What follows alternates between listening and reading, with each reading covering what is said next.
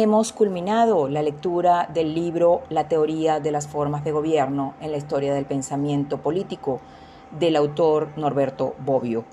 Damos las gracias al doctor Oscar Borges Spring por permitirnos un espacio de aprendizaje, análisis y mejora de nuestra vida como ciudadanos. Habló para ustedes Doris Requena.